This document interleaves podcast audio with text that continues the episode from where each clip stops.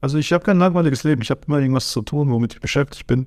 Und das alles zu entdecken und das äh, kennenzulernen und zu verstehen, wie das hier funktioniert, das ist einfach, die Zeit ist mega schnell ver vergangen. Und habe ich festgestellt, das hat ja einen gewissen Wert für Menschen, die auch hier kommen wollen. Einfach aussteigen. Der Auswanderer-Podcast. Willkommen zurück zu einer brandneuen Folge. Heute geht es in ein Land, in dem die Menschen eigentlich immer gut drauf sind, viel lachen, in ein Land, wo Fußball die absolute Religion ist und der Karneval eine ganz große Nummer. Es geht nach Brasilien, genauer gesagt nach Südbrasilien, in die Wärme. Vorher aber noch ein etwas kühleres und windigeres Update von uns hier in Irland. Wie du weißt, bin ich im letzten Jahr zum zweiten Mal ausgewandert. Dieses Mal ging es für mich und meine Familie auf die grüne Insel. Hier leben wir im Südosten, nicht weit vom Meer im County Wexford und wir waren in den letzten Wochen sehr fleißig und haben unser Gasthaus renoviert. Wenn du also Lust hast, bei uns ein paar Tage in unserem traditionellen irischen Farmhaus zu verbringen, nur 20 Minuten weg vom Meer, zwischen grünen Hügeln, Schafen und Kühen, mitten in der Natur, wo du die Vögel hörst und abends die Sterne am Himmel siehst, dann geh auf meine Webseite der Auswandererpodcast.com. Dort gibt es im Menü einen Reiter, der heißt Guesthouse. Da findest du alle Infos zum Haus, Ausflugstipps und du kannst auch direkt eine Reservierungsanfrage abschicken. Also, wir freuen uns auf deinen Besuch. Den Link zu unserem Gasthaus, den gibt es auch in den Show Notes hier in der Podcast-App. Mein Podcast. Brasilien ist weit mehr als nur Rio de Janeiro, Sao Paulo oder die Copacabana. Mit über 214 Millionen Einwohnern ist es das größte Land in Südamerika. Bekannt ist Brasilien nicht nur für seine leckere Küche, sondern das Land ist auch der größte Produzent von Kaffee, Sojabohnen und Orangensaft in der Welt. In dieser Folge heute geht es in den Süden des Landes nach Paraná. Die Region ist ein Schmelztiegel der Kulturen.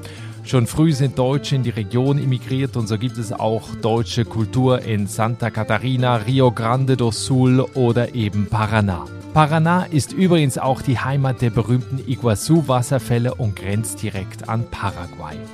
Mein heutiger Gast ist Ümit Öztaş. Er ist 2020 mit seiner Familie aus der Schweiz nach Brasilien ausgewandert. Für ihn war es schon die zweite Auswanderung, nachdem er zehn Jahre rund um Zürich gelebt hat.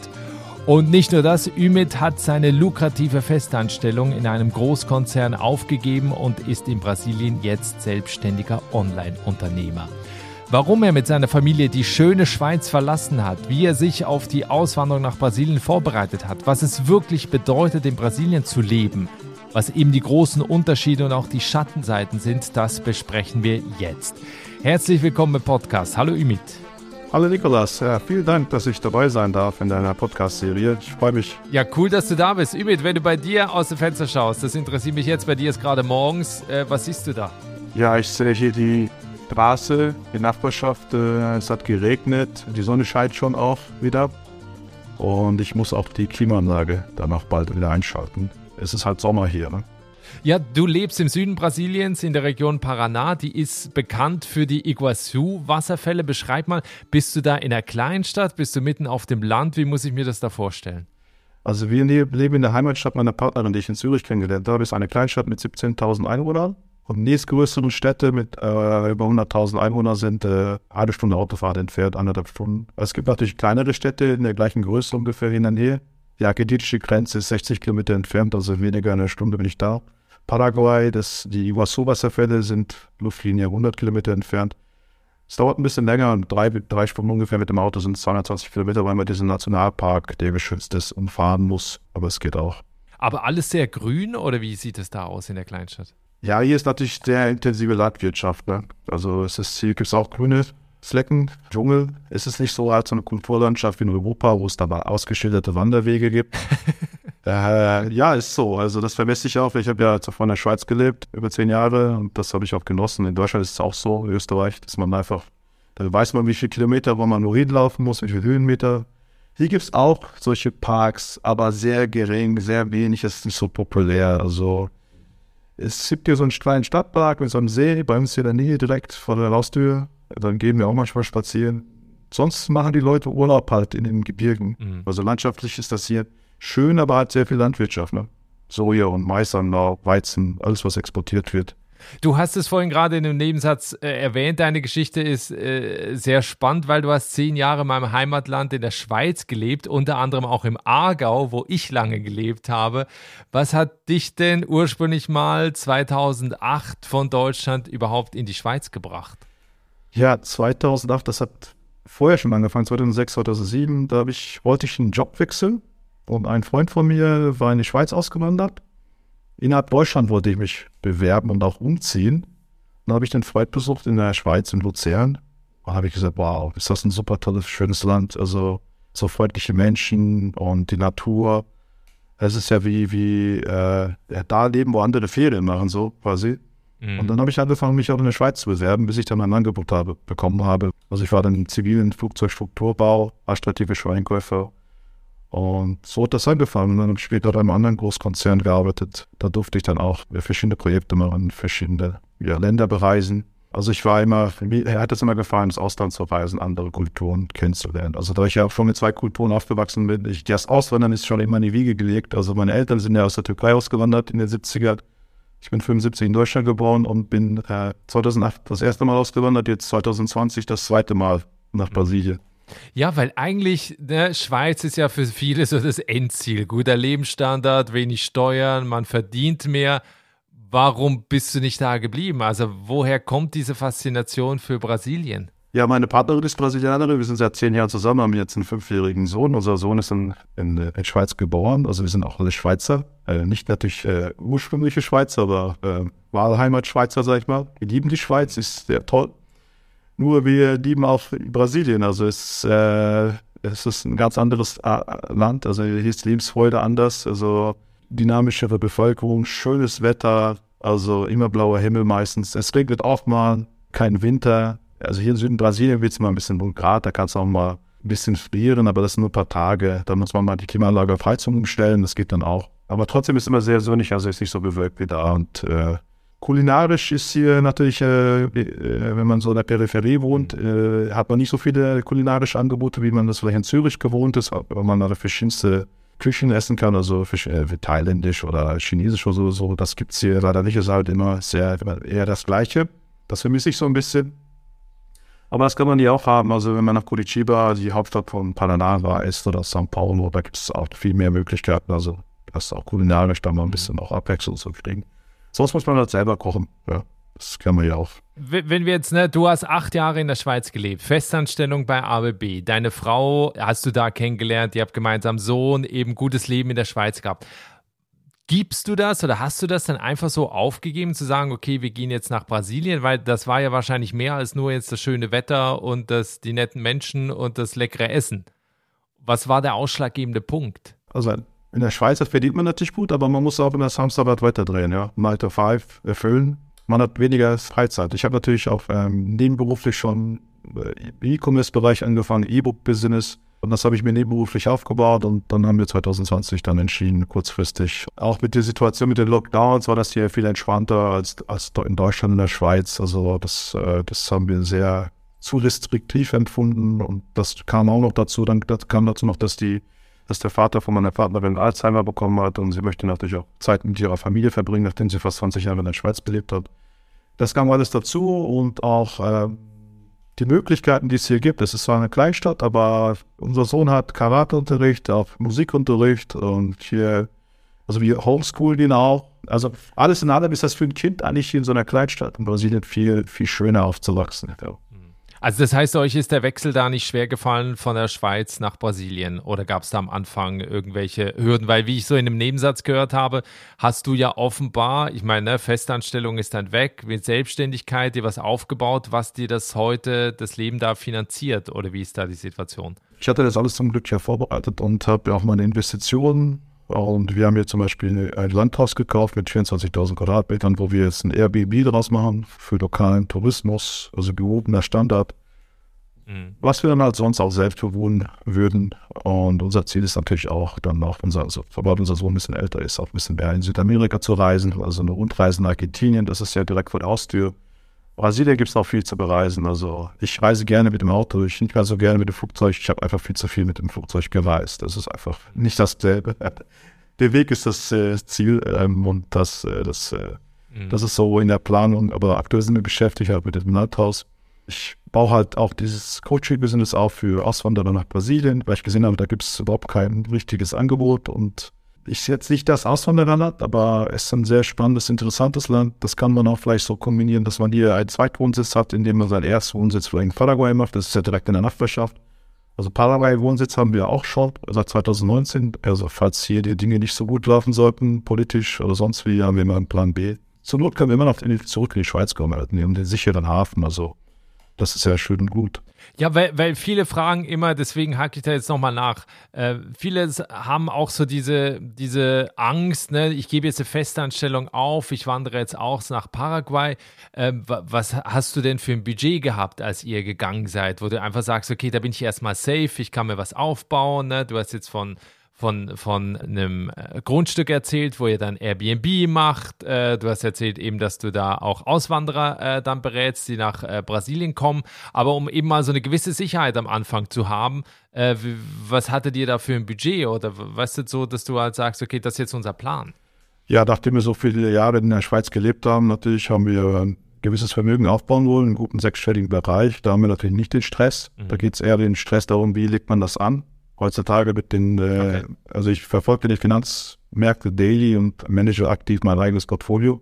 Für uns war das jetzt kein, kein großer Aufwand, aber wenn jemand mit 10.000 oder so Euro in der Tasche aussondern will, das ginge auch. Wenn er natürlich einen guten Cashflow hat, als äh, irgendwie als virtueller Freelancer gibt es ja heute viele Möglichkeiten. Auch da helfe ich. Wovon ich abraten kann, also wenn man irgendwie Handwerker ist, äh, den gleichen Job hier zu machen, als Angestellter würde ich es nicht empfehlen. Da kann man doch so eine äh, Mikroempresa gründen, so als Freiberufler sich einen Namen machen in dem Ort für die Qualität. Dann kann man dann besser verdienen, es wird auch geringer besteuert. Aber dafür muss man die Sprache kennen, die kulturellen Geflogenheiten. Also ich habe sehr, sehr, sehr viele gute, aber auch negative Erfahrungen mit Handwerkern machen dürfen. Also ich aktuell sind zwei Gärtner da im ha äh, auf dem Landhaus, die ich dann quasi jeden Tag äh, Instruktionen geben geben muss, was sie machen sollen oder kontrollieren die Arbeit. Eine Arbeit zum Beispiel gestern habe ich kontrolliert, haben sie nicht gut gemacht, müsste wir sollten nochmal neu, machen. Und das ist halt sehr schwierig, gute Leute zu finden. Hier ist alles meist so menos. Es hat kein Minimalausbildungsstandard, also diese duale Ausbildung, wie es in Deutschland ich als Industriekaufmann gelernt habe vom Studium oder wie es in der Schweiz, dass man gründlich das lernt und danach eine Prüfung macht, das gibt es hier nicht. Also es gibt, es gibt regulierte Berufe, aber in dem Bereich, was so handwerklich ist, alles so da muss man wirklich sich umgucken, Empfehlungen gucken, auch wenn jemand empfohlen wird. Zum Beispiel hier eine Klimaanlage im Wohnzimmer, habe ich hier 500 Real ausgegeben. Nach einem Tag funktionierte das nicht. Der hat das schlecht irgendwie angeschlossen, das Gas aus, dem, aus der Klimaanlage ist weg. Muss ich doch immer das gleiche Geld ausgeben für jemand anders. Es ist nicht so wie in der Schweiz, wo du bestellst was und das funktioniert immer alles perfekt, ja.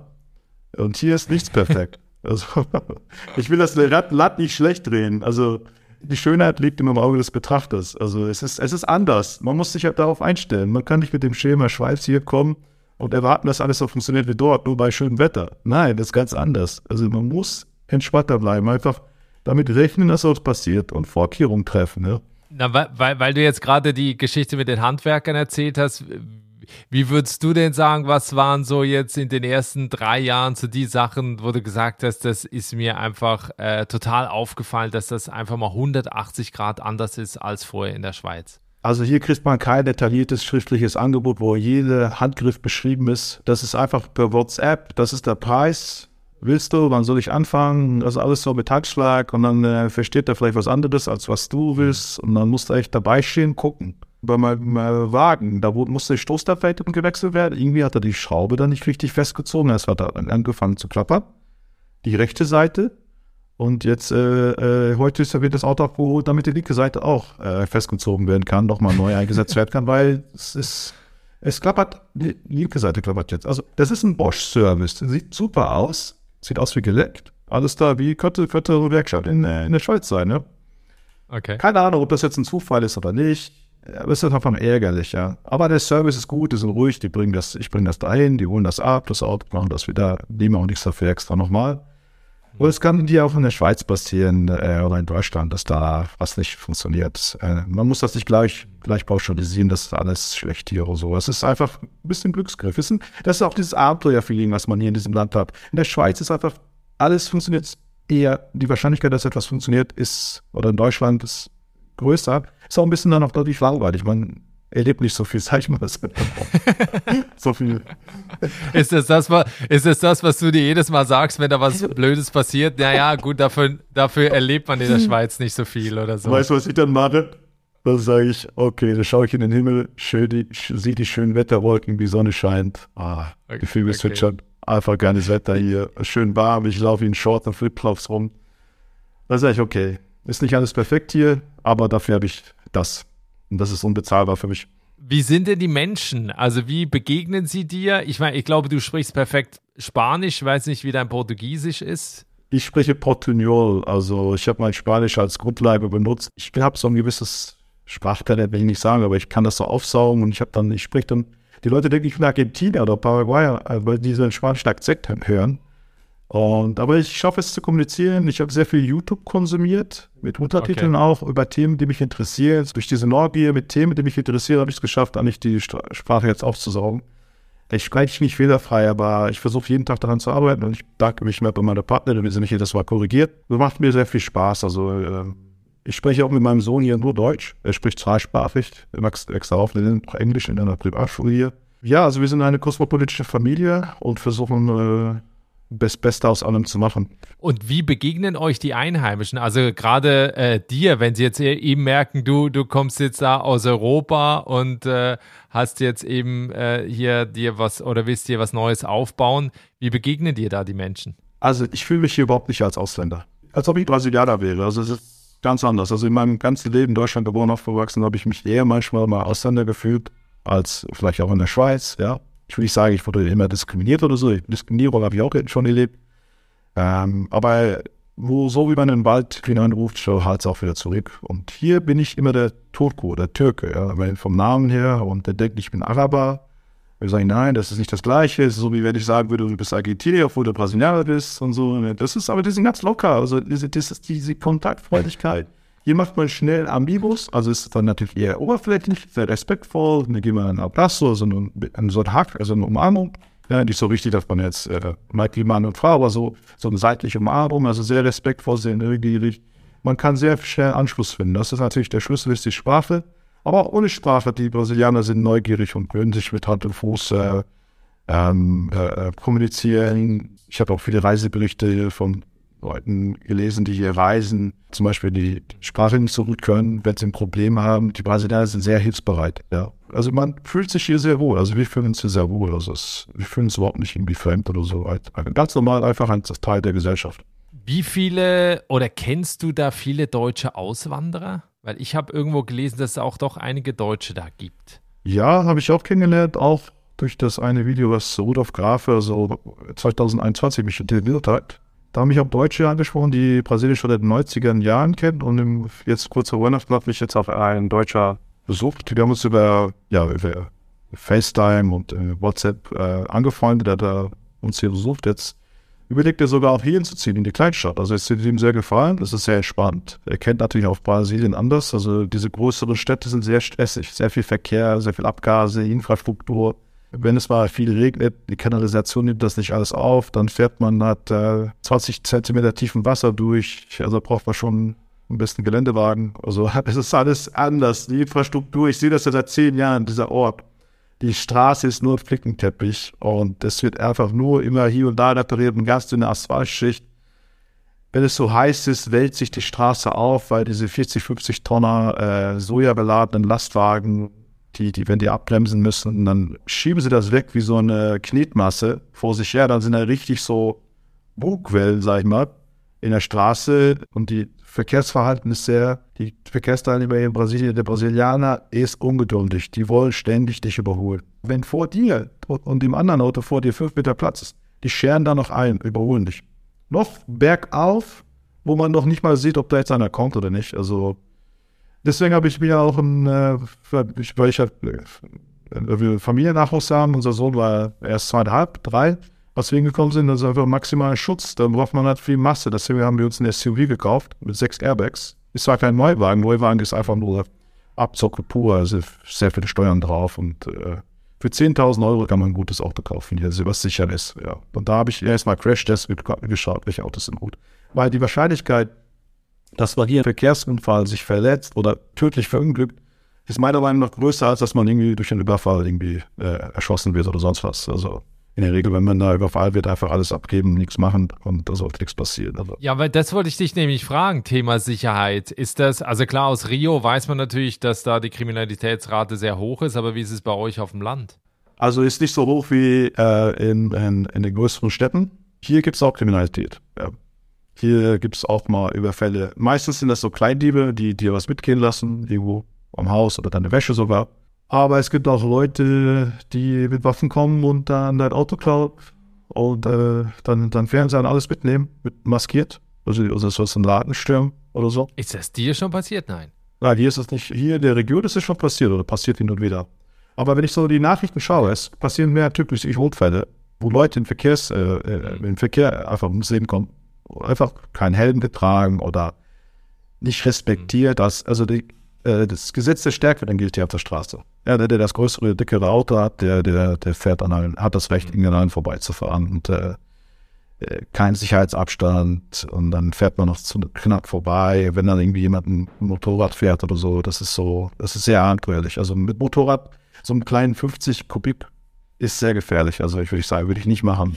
Aber weil ne, irgendwie im Zusammenhang mit Unfällen kommen wir noch zum Thema Gesundheitsversorgung. Wenn dir eben was passiert und du da ins Krankenhaus kommst, wie ist das da bei euch in der Region? Also wie muss ich mir das vorstellen? Du kennst ja die Schweizer Verhältnisse, deutsche Verhältnisse. Wie ist es da? Ja, hier ist die Region ist es gibt eine kostenlose staatliche äh, Versorgung. Wenn man Resident ist, als Ausländer hat man das auch sofort. Es gibt eine freiwillige private Versicherung. Also ich habe keine private Krankenversicherung, haben wir alle nicht. Ich gehe da direkt zum Arzt, bezahle Cash. Es ist äh, billiger. Und wenn das sein sollte. Und die Behandlung ist gut. Ja, also wenn man mehr bezahlt, äh, kriegt man die erste Welt. Ich war okay. letztens beim Augenarzt, ich habe dann Augenproblem äh, gehabt. Termin gemacht, hingefahren, der hat die neuesten Geräte, hat mir alles gezeigt, die neueste Technik, die besten Geräte. Also da braucht man überhaupt keinen, auch hier in der Provinz, also äh, wer, wer, mit äh, ordentlichen finanziellen Mitteln kommt, äh, auch wenn er keine Krankenversicherung hat, äh, der kann das alles dann bezahlen, sofort Termin machen. Mhm. Mit staatlichen Systemen, wenn du operiert werden musst, dann musst du halt warten, ne, bis du dran bist. Das kann lange dauern. Zum Beispiel, äh, meine Schwiegermutter hatte einen Leistenbruch, da hat sie leider warten müssen, dann hat sie dann irgendwie was bezahlt, irgendwie 5000 Real, das ist ungefähr 1000 Euro. Dann hat, wurde der ersten Beruf so operiert. Zur Not kann man immer, sollte man immer eine Cash-Reserve dafür haben. Ja. Apropos Finanzen, 1000 Euro im Monat, damit kann man, glaube ich, gut leben in Brasilien. Oder wie schätzt du so die Lebenshaltungskosten im Vergleich zu Deutschland ein? Ich meine, Schweiz ist natürlich äh, far away, ähm, aber wie schätzt du das eben ein im Vergleich zu Deutschland? Also der Pauschalwert, die Lebenshaltungskosten, je nachdem, was man für einen Lifestyle hat, 30 äh, bis 40 Prozent von dem, was man da ausgibt. Also mit 1000 Euro kann man alleine Single super leben, denke ich, je nachdem, wo man lebt. Mit Familie ist natürlich dann, je nachdem, was man sonst noch macht, ähm, wenn man viel essen geht. Also Essen gehen ist auch relativ günstig, finde ich. Es lohnt sich nicht selber von herzustellen, das zu kochen, abwaschen. Das ist, äh, ja, ist ein bisschen vielleicht billiger, man spart was. Machen wir auch. Mhm. Also wir bezahlen für unsere Miete hier 250 Euro ungefähr. Wir haben viereinhalb Zimmerwohnung, ist das. Also mhm. mit einem riesen Balkon, wo ein drin ist, wo man halt mit Holzkohle ähm, äh, Holz grillen kann. Das ist hier Standard in Brasilien. Also nichts mit Gas, kennt keiner. Also in größeren Städten würde das die so eine Wohnung das Doppelte kosten, dann ist es vielleicht das Dreifache. Aber größere Städte empfehle ich sowieso nicht. Ich würde wahrscheinlich eher so in der Santa Catarina oder in der Nähe von Curitiba äh, eine Stunde vom Meer entfernt einen kleinen Ort suchen, wo einfach das Leben entspannt ist, wo jeder jeden kennt. Und wenn ich mal zum Strand fahren will, dann würde ich dann nach anderthalb Stunden, eine Stunde vielleicht mal auf Auto sitzen und dann mal hinfahren. Also ich muss nicht direkt vom Strand leben. Da ist auch viel mehr los. Im Sommer, wenn die, wenn die Brasilianer Urlaub haben, ist der Strand voll. Da sitzen drei Leute um dich herum. Jeder hört seine eigene Musik mit dem Bluetooth-Speaker. ja, dann hört man gleich drei Melodien gleichzeitig. Es ist einfach das, das, äh, also hier, hier, ja, also das ist eine ganz andere Kultur hier. Die Leute achten nicht so da, darauf, ah, das könnte jemand stören und mein Nachbar hier, wenn ich hier laut Musik mache. Nee, das ist völlig normal. Also, wenn es, wenn es dir zu laut ist, hier fährt auch ein Werbewagen manchmal vorbei mit Lautsprechern auf dem Dach oder das Angebot im okay. Supermarkt bewirbt. Das nervt auch manchmal, aber ich kann es nicht ändern. Also, vielleicht, das gab es ja früher in Europa auch, dass da einer irgendwie mit seinem äh, Wagner gefahren, das irgendwie mit Lautsprecher irgendwie gesagt hat, heute gibt es irgendwie was weiß ich was. Das ist ja irgendwann abgeschafft worden oder verboten worden. Also ich bin ja für freie Marktwirtschaft als Ökonom. Ja. Aber hört sich an wie so ein riesiger Culture Clash zwischen Schweiz, wo man irgendwie so zurückhalten und leise und bloß nicht die Nachbarn stören und dann zu Brasilien, oder? Also ich vermisse manchmal die Stille in der Schweiz, wo man einfach eine Nadel hören kann, wenn sie auf den Boden fällt. Das hörst du bei dir nicht, ne? Das, deswegen, ich genieße einfach die Ruhe im Landhaus. Das ist sehr weit weg von der Hauptstraße. Okay. Und dann hört man einfach die Vögel, die Natur, die Fliege fliegen oder so. Also es ist einfach, äh, einfach, dann kann ich dann komplett abschalten. Leider ist das Internet da nicht so stark. Aber ich arbeite auch daran, da ähm, mit den Nachbarn ähm, äh, Fiber Optik äh, zu holen. Also und oder ich habe auch schon billig äh, Starlink von äh, Elon Musk zu ah, kaufen. Ja. Das ist auch mittlerweile erschwinglich. Aber ja, das, aber da soll es auch Latenzzeiten geben. Äh, muss ich mir schauen. Okay. Also das ist jetzt, äh, falls ich da Leben an arbeiten würde, dann würde ich da wahrscheinlich Starlink mal ausprobieren. Wie leicht ist es denn eigentlich nach Brasilien auszuwandern? Du hast vorhin mal gesagt, Paraguay und so ist äh, einfacher. Wie leicht wäre es denn nach Brasilien, wenn ich jetzt sage, ich wohne in der Schweiz, möchte aber eigentlich nach Brasilien gehen? Also wenn man kein Vater des Brasilianers ist, auch nicht mit der Brasilianerin verheiratet ist oder in einer stabilen Beziehung lebt, dann ist, ist es teuer. Da muss man für eine Million Reais Immobilie kaufen oder in ein Business investieren. Wie viel ist das in Euro? Ah, sind um die äh, 200.000 Euro mittlerweile oder 150.000, je nach dem Wechselkurs. Ähm, ah, ja, okay. es, das heißt, ich äh, könnte aber ein Haus kaufen, da dann selber drin wohnen, dann würde ich eine Aufenthaltsgenehmigung bekommen. Genau, aber man kann das auch aufteilen. Ich habe auch schon mal äh, einen, einen Interessenten beraten. Man kann das auch zum Beispiel auch in mehrere Immobilien aufteilen. In einer, der zum Beispiel fünf Immobilien kaufen, alle anderen vermieten und in einer selber bewohnen. Das ging auch ja, das ist halt dann halt schon eine hohe Hürde. Da muss man schon irgendwie was in der Tasche, äh, Geldbörse mitbringen, das machen zu wollen. Aber macht, ob das auf dann, man muss das auf sehr intelligent machen, dass das eine gute Rendite gibt, ne? Also heutzutage, wo die Inflation weltweit da ist, ist es, äh, also der Immobilienmarkt ist jetzt nicht überteuert im Vergleich zu anderen Ländern. Einfacher ist natürlich, äh, wenn man natürlich eine Beziehung hat oder Vater eines Brasilianers ist oder es gibt auch äh, Tourismus. ja, wenn wir zum Beispiel wenn dein Paar ein, Baby erwartet, gibt es auch Leute, äh, die dann hier Urlaub machen und das Baby hier bekommen. Dann haben die Verfassung. Ach, und dann kriegst du alles wie in den USA. Ja, genau. Man kann so, so wie nennt sich das, äh, Geburteneinbürgerung, äh, Tourismus oder so. Das ist ja, einfach, das ist okay. alles legal. Also man kann, das Kind okay. hat äh, verfassungsrechtlich äh, das Recht, äh, brasilianische Staatsangehörigkeit äh, zu bekommen und dann ist, kommt das Familienzusammenführung. Das ist auch eine Möglichkeit. Ja, das kann man doch. Es gibt äh, super Spitale, äh, Krankenhäuser, wo man das alles vorbereiten kann. Das ist äh, auf äh, höchstem Niveau alles. Also das ist nicht, okay. da ist nicht so, dass man irgendwie äh, in so einer Bananenscheune neben der Bananen da irgendwie Kind gebären muss. Okay, gut, aber das wäre jetzt schon eine sehr äh, kuriose Methode, um einzuwandern, um das Kind einfach in Brasilien zu, zu bekommen. Also ich glaube, da gibt es vorher noch ein paar andere Möglichkeiten.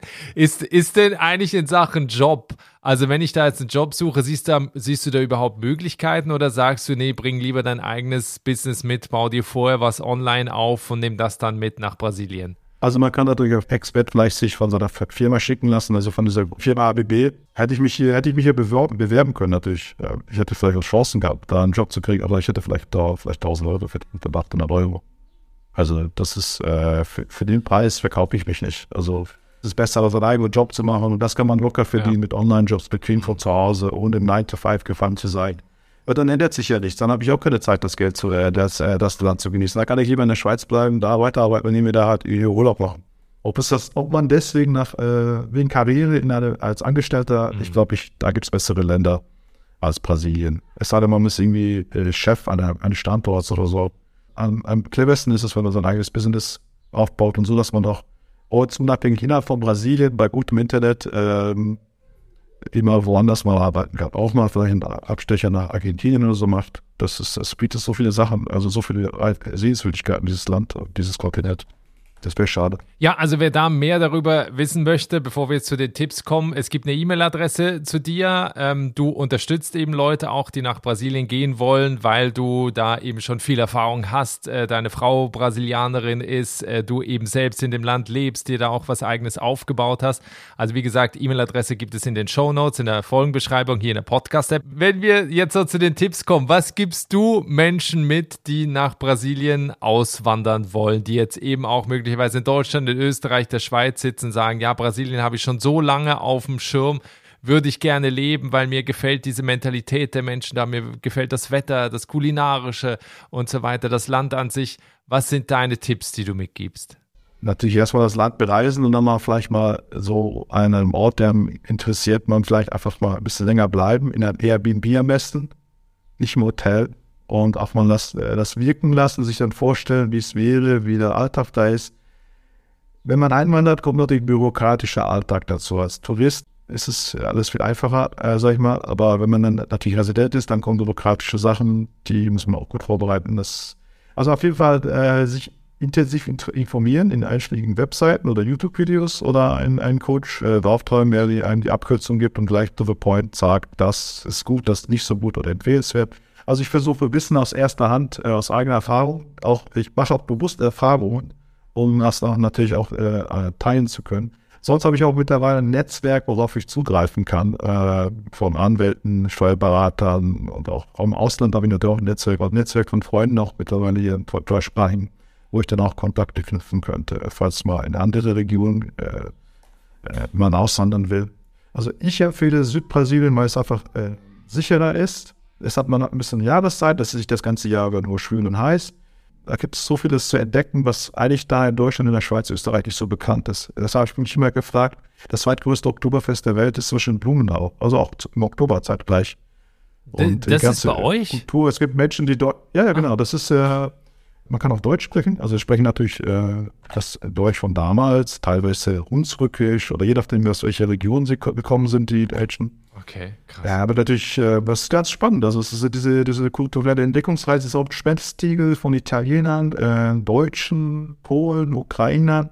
Also hier die Stadt, wo ich lebe, ist überwiegend italienisch. Also gibt es auch Deutsche, äh, Deutschstämmige. Und die sind sich dessen bewusst, die sind Wurzeln bewusst und die sind auch sehr stolz darauf. Also diese, man merkt diese Werte, die sie noch haben, von wie es damals war, also die teilweise nicht mehr so begeben sind, leider in, in, in Europa, mhm. stelle ich fest. Also ich, ich fühle mich hier sehr wohl, ich äh, kommt mir alles bekannt vor. Ist natürlich keine Kopie von Deutschland, nur, nur, eine, nur den Truppen, aber es ist halt, man, man spürt das, ne? Also da kannst du dann auch eine Maß trinken, da bei dem Oktoberfest? Auf jeden Fall. Also, Und die ist wahrscheinlich günstiger als in München. das auch.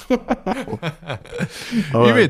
wenn wir noch ein bisschen in die Zukunft schauen zum Ende hin, wir spulen zwei Jahre vor. Wie sieht dann dein Leben aus? Seid ihr noch in Brasilien? Was sind eure Pläne? Also ich hoffe, wir sind noch in Brasilien. Ich würde gerne noch einen Wohnsitz irgendwo in der Nähe, in der Nähe vom Meer haben. Ja, dass man da auch mal ein paar Tage oder ein paar Wochen da bleiben kann mehr Brasilien bereisen und auch mehr Südamerika bereisen. Äh, einfach ein relaxes, entspanntes Leben. Ich weiß, dass Brasilien von den Medien her sehr Angst und Schrecken verursacht. Ja, dass es sehr viel Gewalt und Kriminalität gibt. Ja, gibt es auch.